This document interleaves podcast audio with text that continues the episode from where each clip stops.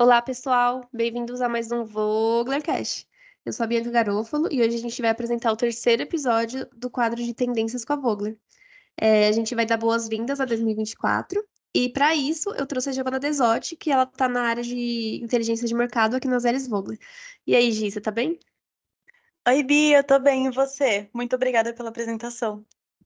É, bom, Gi, para a gente começar aqui o assunto, 2023 foi um ano marcado por diversos lançamentos em todos os setores: food, beverage, sport nutrition, personal care.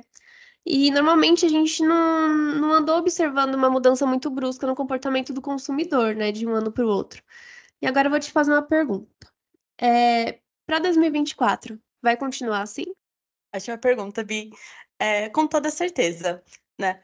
É, a mudança de, de comportamento do consumidor ela é muito gradual. Né? Então, estima-se que leva cerca de cinco anos para você ter uma mudança completa. Lógico que isso depende né, do que a gente está falando, mas é o tempo ali na média. E em 2023, por exemplo, a gente observou uma preocupação muito grande do consumidor quanto à saúde física e mental, e com as questões de sustentabilidade, que vão trazer com mais força o conceito de better for, for us, que é quando a gente pensa na nossa saúde e também na saúde do meio ambiente. Isso continua muito forte tanto em setores da alimentação quanto em cosméticos.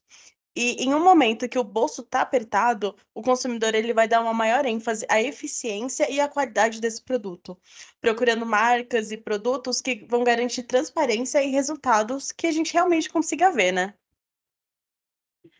Isso é verdade, Gi. A gente já comentou, né, sobre essa questão do consumidor. O consumidor está mais curioso, que ele está interessado em saber o que está no rótulo. Não só em ler o rótulo, mas está interessado em entender o que, que, que, que tem ali, o que, que ele está consumindo. Exatamente, Bi. Porque o que acontece? É, trazer essas informações para o consumidor é sinônimo de confiança. Então, é essencial que as empresas sejam transparentes em relação ao que tem ou não na formulação, ao que ele, ao que aquilo realmente vai fazer, o que vai realmente trazer de benefício. E a gente está percebendo mesmo que está tendo uma comunicação mais clara, né, nos rótulos. É, e tem essa necessidade, né, de ter essa comunicação mais clara por, conta do consumidor. É, e, e, o que, que a gente enxerga para os próximos anos, Gi? É, ainda pensando nessa questão do relacionamento com o consumidor, Bi, a questão de sustentabilidade ainda é um ponto-chave. Só que a gente sabe que o cenário econômico está estável, alta na inflação, e aí, com tudo isso, a consequência é que a gente tem um menor poder de compra. Então, o consumidor ele espera que as empresas não só tenham essa consciência por si só, como também que isso não seja refletido no ticket médio do produto. Isso é um desafio gigante, acho que é um dos maiores desafios que a gente encontra hoje. E isso começa logo aqui no setor de ingredientes. É, por exemplo, aqui nas Elis Vogler, a gente tem não só os painéis solares que garantem nosso suprimento de energia, assim como o reuso da água e ações de reciclagem. É, Gi, a gente precisa ter bastante atenção é, nesse ponto que é o bolso do consumidor. E ainda nessa linha, é, a questão socioambiental que a gente vive hoje contribui para mais alguma tendência de consumo? Sim, muito para a indulgência e para o conforto que a gente precisa. Né? Alimentação, por exemplo, né? A gente já comentou algumas outras vezes, mas é sempre importante reforçar. Hoje, ela é tida como uma experiência e não apenas é, ali para você matar a fome. Né? É, é o momento da alimentação, principalmente para o latino, e em especial para o brasileiro, é muito importante. Por exemplo, é muito comum a gente ver os almo almoços aos domingos na casa dos avós, ou você ter algum momento para estar tá com a família, com os amigos, ou até mesmo quando o dia está cheio, está pesado, a, a, o momento de se alimentar é a ocasião que a gente usa para ter um certo conforto, né? A gente viu muito aí na mídia o momento do eu mereço. E é exatamente isso. E isso, essa mesma coisa se reflete para o cuidado pessoal. Porque o momento do skincare, da hidratação para o cabelo, ou até mesmo de você só acender uma vela, acender um incenso, focar na inspiração ou meditar, por exemplo, é um momento de autocuidado. É o mesmo momento que a gente tem na alimentação que vai trazer conforto para o nosso dia. Infelizmente, a gente vivencia tragédias todos os dias, e esses são os momentos em que a gente se liga de tudo e consegue focar em si mesmo. Isso é verdade, Gi. Quem nunca que usou essa desculpa para eu, eu mereço para comer um docinho ou comer um lanche, né? E com tudo isso, enquanto a indústria, a gente precisa manter a atenção do consumidor, né? Exatamente, Bi. Exatamente. E, segre... e um dos segredos principais está em focar no sabor. Você trazer formulações com sabores diferentes, focar em regionalismos, edições limitadas. A gente vê muitas parcerias também acontecendo entre empresas de ramos diferentes, é, trazer conceitos diferentes e novidades para esse consumidor. É, isso é verdade, Gi. Desde o ano passado a gente está falando bastante sobre essa questão de sabor, né? Tá batendo nessa tecla porque a, o sabor acaba sendo um, um fator importante na decisão de compra do consumidor. E nós vimos também os sabores associados ao envelhecimento, por conta da questão de perda de paladar. É, mostra que precisamos ter uma atenção especial quando a gente se trata do, quando trata desse processo de envelhecer, né? Essa tendência continua sendo forte para os próximos anos? Com toda certeza, Bi. No episódio passado do quadro, a gente trouxe sobre o etarismo é, falando também da perda da palatabilidade e continua sendo um tema importantíssimo. O principal ponto é a gente entender que quando falamos no envelhecimento, no envelhecimento saudável, a gente fala em começar cedo, sobre uma vida e uma rotina equilibradas, mas sendo realistas, a gente sabe que nem sempre isso é possível.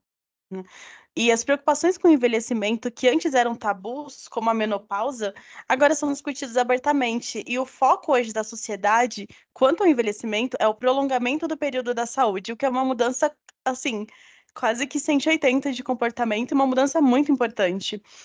Né? De acordo com a Cantar e a Mintel, é estimado que até 2030, cerca de 16% da população total da América Latina e do Caribe tenham 60 anos ou mais.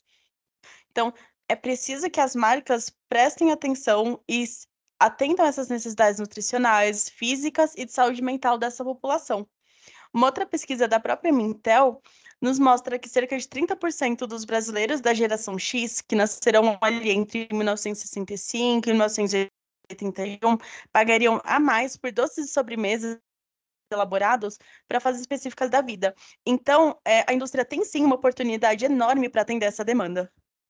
É, isso é verdade. E eu vi uma coisa bem legal. Tem uma médica, chama Suzane Ferri, é, ela é do Vine Medical Associates, e ela fez uma entrevista para o tabloide britânico Daily Mail.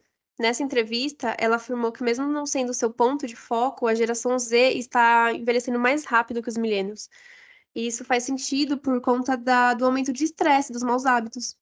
É, ao mesmo tempo, vemos diversos lançamentos mundiais focados no relaxamento. É, como você acha que eles estão relacionados?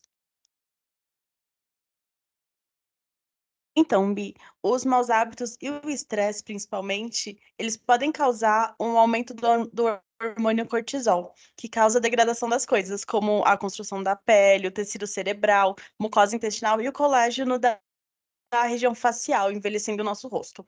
Por isso, outro ponto focal que tem se falado muito é a higiene do sono, que é o início do processo de desligamento, entre aspas, ali antes da gente dormir. O sono, ele desempenha funções importantíssimas para o funcionamento do nosso organismo, né? como no processo de aprendizagem. E a sua falta pode ter efeito no hipocampo, que é a parte do cérebro que está envolvida na criação e na consolidação de memórias. Por isso que a gente fala em higiene do sono. A gente ouve falar muito sobre não usar eletrônicos muito próximos à hora de dormir, ter uma rotina, cuidar da alimentação, não consumir bebidas estimulantes à noite, né? Inclusive, um artigo publicado no National Library of Medicine nos Estados Unidos, o Sleep Normal Age, ele mostra que o tempo e a eficiência do nosso sono diminuem com a idade.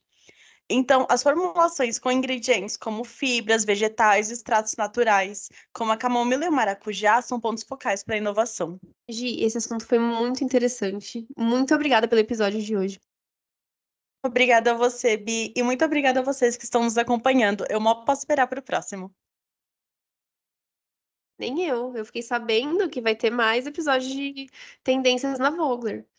É, pessoal, muito obrigada por ouvir a gente e acompanhe os próximos episódios, tá? Não deixe de seguir a gente nas redes sociais, é só você procurar lá no Instagram, no Facebook, Vogler Underline Ingredients. Muito obrigada e até o próximo episódio de Vogler Cash.